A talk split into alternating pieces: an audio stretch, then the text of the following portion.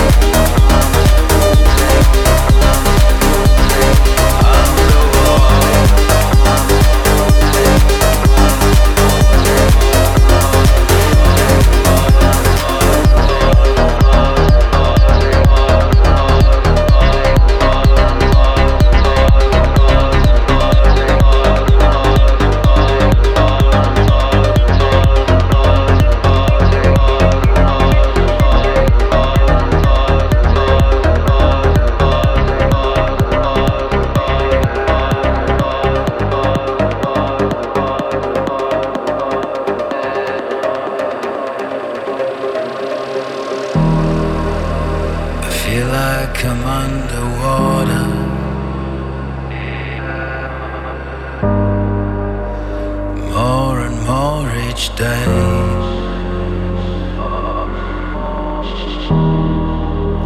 I feel like I'm trying harder.